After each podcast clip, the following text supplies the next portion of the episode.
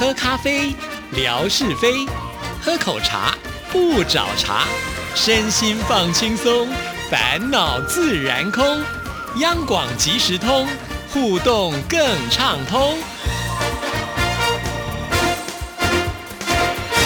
亲爱的听众朋友，大家好，欢迎收听今天的央广即时通，我是谭志毅。今天呢，我们要来继续的就是金钟奖入围系列的专访，为听众朋友邀请到的这一位，哇，我觉得他也是金钟好手啊，经常能够在这个入围名单当中、得奖名单当中看到他，那就是《笔尖上还提的奇幻之旅》的节目主持人徐凡。徐凡你好，嗨，志毅好，我们听众朋友们大家好，哇，第一次被访问，这种感觉还真。舒服，真的有时候角色要互换有点奇怪哈。对对对，那在这边真的要恭喜徐凡哇，今年双料入围哎，而且不止对不对？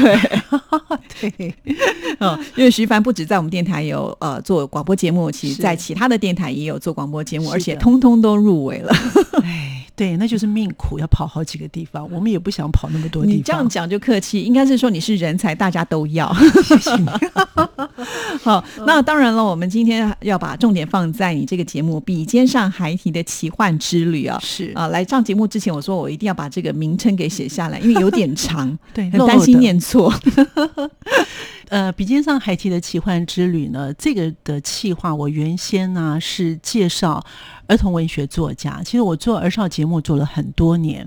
那我一直认为呢，台湾其实呢，在小时候呢，床边故事大家都会听，可是呢，大家都没有注意到这儿童文学作家的重要性。他们永远都是被忽略的一群，而且都是在一个角落。所以，因此我就觉得说，那我是不是来介绍这些作家呢？只是因为这样子的想法，所以就做了一系列的，所以名字这么长啊。笔尖上孩提的奇幻之旅，做了之后呢，我发现这些作家们呢，跟我想象中不太一样。我们认为作家好像都一本正经，嗯，没有，他们都很活泼，而且他们都有一种童心未泯，他们把事情啊都想的好正能量哦。你认为不可能的，他们认为说，哇，天空有七彩，没有关系，我们穿过去，那个乌云穿过去就。就是天晴了，所以我自己也被他们有一点感受到说，哇，这些作家们真的不是我们想象中这样。所以我觉得在采访他或者是访问他们的过程当中，我自己本身收获很多，而且呢，我也很开心。每次，所以我们在访谈当中，我们会嘻嘻哈哈大笑。是，其实呃，我们在录音之前呢，也有聊到啊，徐凡以前可能会比较着重在于就是儿少节目这一块嘛，对不对？那这次是你第一次来参加教育文化的这个比赛，就入围了，而且是双料入围哦，真的是好厉害哦！不是，这是运气好，你太客气了啊。那尤其刚才提到，就说一开始的时候你就发想，就说来做这个儿童的文学作家，真的好像以前没有听过有别人做类似像这样子的一个主题耶。是对，那你为什么会特？别的想要选就是儿童的这一块呢？是你自己本身买很多相关的书籍，或者是你曾经阅读过谁的作品觉得很棒，所以会联想到说干脆来做这样子的一个节目内容。我想应该是从我儿少节目开始，因为呢，在儿少节目当中我会说故事嘛。那说故事当中，我就会看到很多的作家。然后有的时候我发觉，哎，这些作家为什么想象中天马行空？然后另外一个作家呢，也是一样，虽然他们的方向不太一样。后来我就在想说。我因为有做了太久的儿少节目，我一直认为这些儿童文学作家非常重要，可是应该他们应该被看见的，所以我希望借由节目的内容，因为央广其实。我们电台其实算是一个国家的电台，那我希望他们在这边呢有一个发声的地方，至少呢在收音机或者是他们自己，我们现在节目也会 PO 在我们的网络上面，然后我自己会连接给他们，他们也会在 PO 在他们自己的社群的平台上面，所以对他们来讲，他就觉得说哇，我好棒哦，我自己呢哈去参加了一个这个受访的。广播节目，那他的朋友也会觉得说：“哎，我从来没有听过你在广播上讲你自己的创作之路。”我觉得就是一个互相，所以做了这段时间以来，这个节目是从今年的一月份开始，就我觉得做的很开心。所以你看多厉害。也就是说，他没有经营很长的时间，但是这个节目的品质呢，却被评审给看到了，而且愿意给这个双料的肯定，真的很不容易呢。因为我找到了就是全世界最会说故事的人，这群儿童文学作家，他们超会说故事。嗯，对，很好奇哦，因为呃，这些呃，就是儿童的文学作家，他们的年纪的这个族群到底在什么样的部分？啊，讲到这个年龄呢，其实呢也是在受访的时候我才知道，说原来我们的儿童文学作家分成老中青都有三代。那现在呢有断层，哦因为他们也很担心，从中生代之后，年轻一代就断层断得很严重。那我受访的对象有七十几岁，他还在创作之路，像曹俊彦，他就叫曹爷爷了。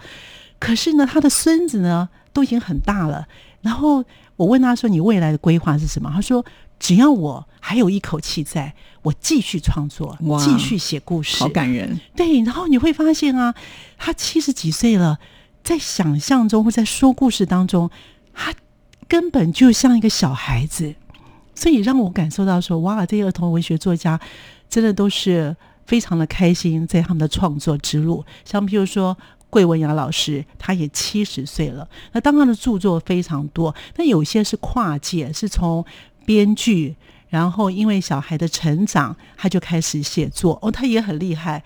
这个编剧呢，他也得过金钟奖的电视编剧奖，但他一跨到这个儿童文学领域当中呢，哇，他也是佼佼者。今年也得到九歌文学首奖。另外一个作家告诉我说，那个首奖的奖金是十万块。哇！对，听徐凡这样介绍，我们就会发现，你访问到的这一些儿童的文学作家都是相当大咖的哦。那也可以看得出来，其实他们已经呃长期的投入在这个工作的上面。但是呢，你要访问这样的作家，就必须要做很多很多的功课，因为毕竟他的呃写过的作品有这么的多，你不可能就是没有去做功课，然后就要去访问嘛。那怎么样呢？就是呃，在每个礼拜都要消化这些内容，然后呢，还要把它写成访纲，还要呢很成功的把他们的这些精彩的故事给挖掘出来。我觉得这是一个很艰辛的工作，可以跟大家来分享一下好吗？讲到这个有一点汗颜，那我必须要讲一些掏假博的步伐。当然呢，一个作家如果他有六十几本书，我不可能看六十几本书，而且在一个礼拜或两个礼拜之间、啊。嗯，那现在不是网络很方便搜寻吗？我都会看他最主要的作品，然比后呢，如说他的代表作品，对他的代表作品，然后他代表作品呢，在网络上面都会有一些简介。那譬如说呢，那或许呢，我会看一下简介的时候，因为它有些内容会会放的比较多一点。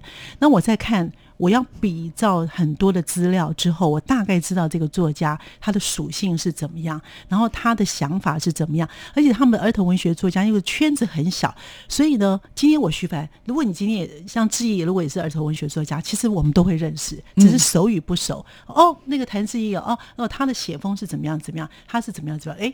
我就可以从他的口中当中 又可以知道他，所以呢，在这样的环境之下，才可以写出一些仿纲。哇所以还是有一些偷吃布的方式。但是每次要交一份访纲，尤其是面对这些文学作家，不是随便可以乱写的，对不对？因为他们就是一个文字工作者，所以在写访纲的压力会比一般的来宾还要来得更重一些吧？会，这是会。但是呢，我刚才有讲过，因为儿童文学作家这些人呢、其实他们的想法很单纯，你只要把他的特点或是他的最主要的著作讲出来之后，你就会跟他产生共鸣。之后他就开始滔滔不绝讲了，你也不用导引他了，因为他们都很会讲。对，所以做功课是要的，但是我就像我刚才讲的，还是有一些偷吃谱的方法。我不可能看一个礼拜看一二十本的书，不可能。是是，嗯我们很诚实的告诉听众朋友，但是呢，也请听众朋友能够了解，这个做功课真的不是那么容易。就像徐凡刚才提到的啊，你虽然在网络上找到了一些资料，但是你嗯不是说就相信这个资料，你还是要去找很多很多来做一些比对去了解啊。嗯所以我们其实呃节目播出可能短短的几十分钟，但是呢，当我们前面要做的功课是你想象不到的好多好多倍。是的，还有后置，后置也是一大工程。是，嗯尤其我觉得徐帆这次所教书的作品做的相当的精致哦，不管是在这个音乐的穿插啦，或者是呢在你的整个节目上的一个设计跟铺排，我都觉得好用心哦。可以跟大家来介绍一下吗？因为我觉得这些呃作家们来上你的节目都会觉得很骄傲，因为有这么棒的一个节目主持人，然后把他们呃作品能够用这样的一个方式来呈现，我觉得他们应该也都蛮高兴的吧。是帮我把他们这个来接受访谈之后完成的袋子，我连接给他们，他们会说：“哎。”我很讶异，我那天讲的，我觉得又讲的不太好，哎，可是为什么节目呈现出来，我觉得我讲的蛮好的？那我就会跟他说，老师，其实你本来讲的就蛮好，我只是把一些后置把它做剪辑掉哈。那当然，其实我觉得一个节目，我想志毅应该也很清楚，其实我们做节目都是要比较紧凑，会让人家感觉就是。不会有那种断的那种感觉。嗯那尤其儿童文学作家，他们本来就是天马行空，因此呢，我在节目当中我的铺陈，我有做广播剧。然后就是他们拿他们最主要的一个代表的广播，呃，那个书哦，来做成一个简洁短的一个广播剧。然后他们的访谈，因为其实这些作家有些很会讲，给我讲了一个小时，我的节目只有三十分钟，所以呢，我必须要从这去无一个存精啊！对，我就要必须再修剪、再修剪、再修剪。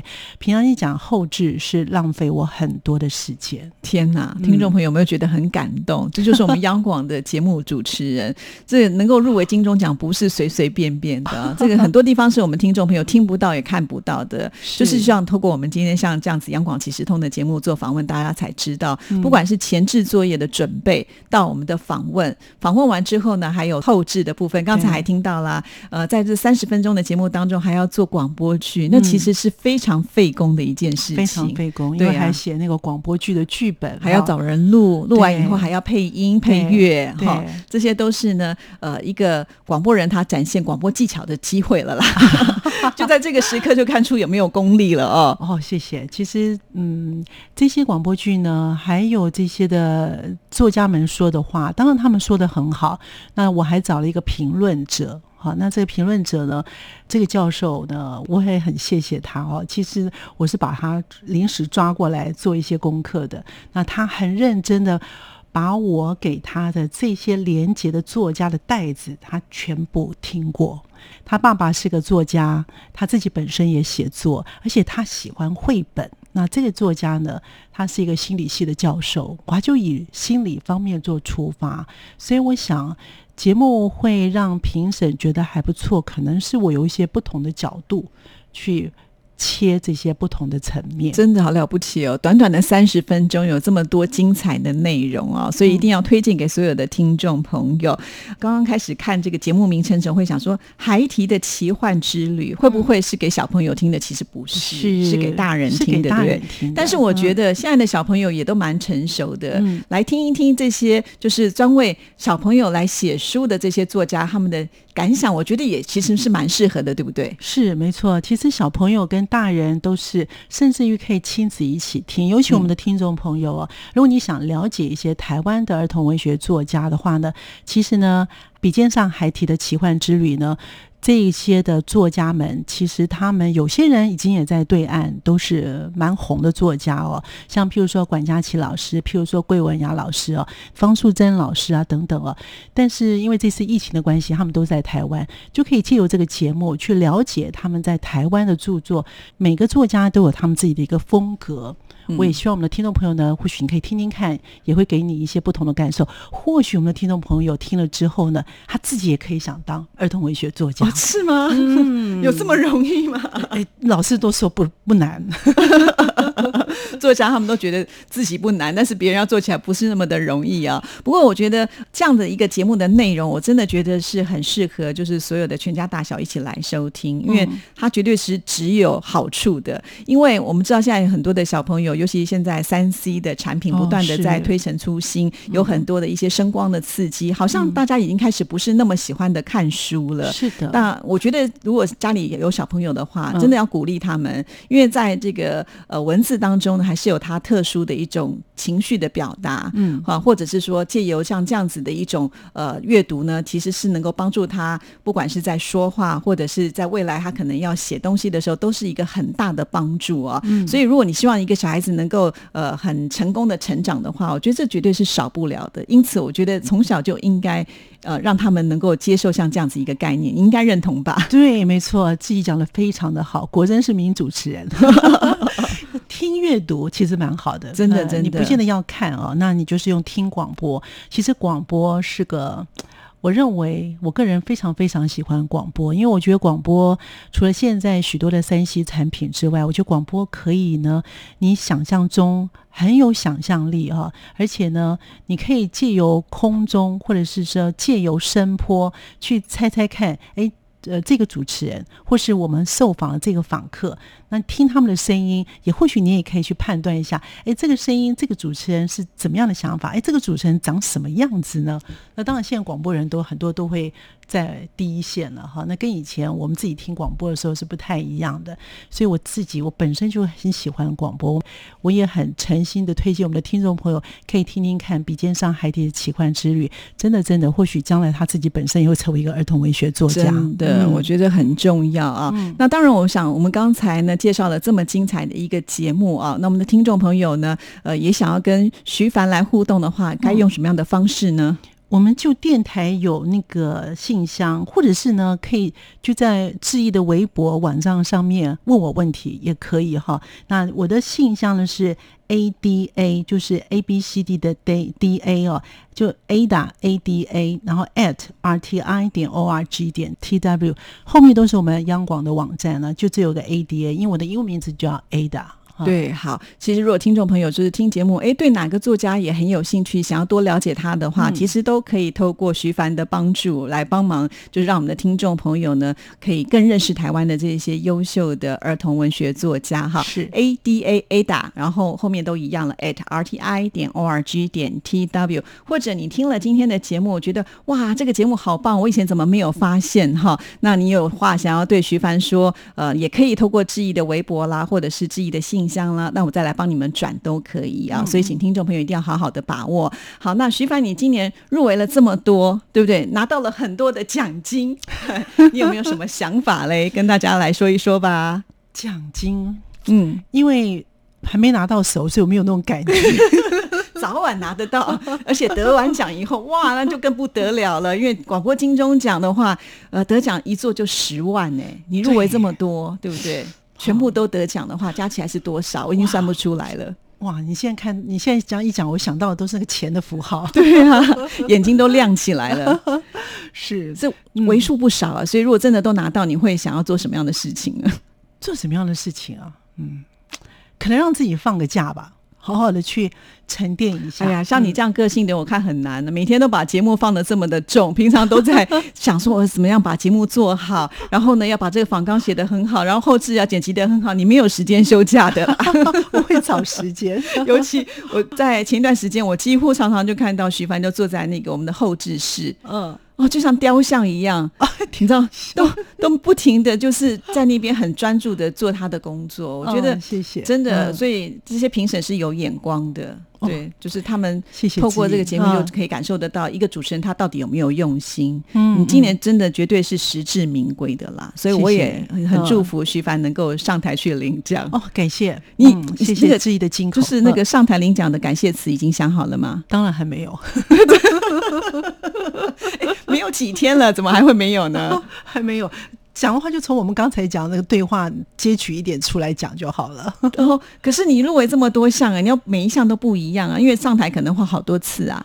啊，真的啊、我倒没想到哎，就同样一种就可以了，因不为这样行啦太麻烦。一定要好好的想一想，因为我觉得机会非常非常的大。对，那当然，我想嗯这次的这个入围也代表就是证明我们央广啊，就是推出的这些作品真的是非常的好。即便像这个节目，我们从今年的一月份才开始、嗯呃制作起，可是呢，呃，在这么短的时间之内就能够把这样子的一个程度做到这么的高品质，是很不容易的啊。所以我觉得听众。众朋友也是有福气啦，才会认识到我们这个频道，可以听到这么精彩的节目啊。那也当然最重要的是还提醒所有的听众朋友要支持，要继续的支持下去。我相信一定会有很多很多的收获。因为央广真的很厉害。其实呢，我不是我厉害而已。其实我觉得只是，嗯，我一直认为说，有时候做节目真的是有点运气。但是央广这次入围的十六项哈。真的很强哎哦！我想听众朋友大家不知道我们广播的生态，其实呢，嗯，央广等于算是大赢家，这些主持人包含志毅在内哦，其实都非常的优秀。嗯，好，我们就卖瓜卖到现在。好了，谢谢徐凡，也祝福你了，谢谢，好，拜拜，谢谢听众朋友。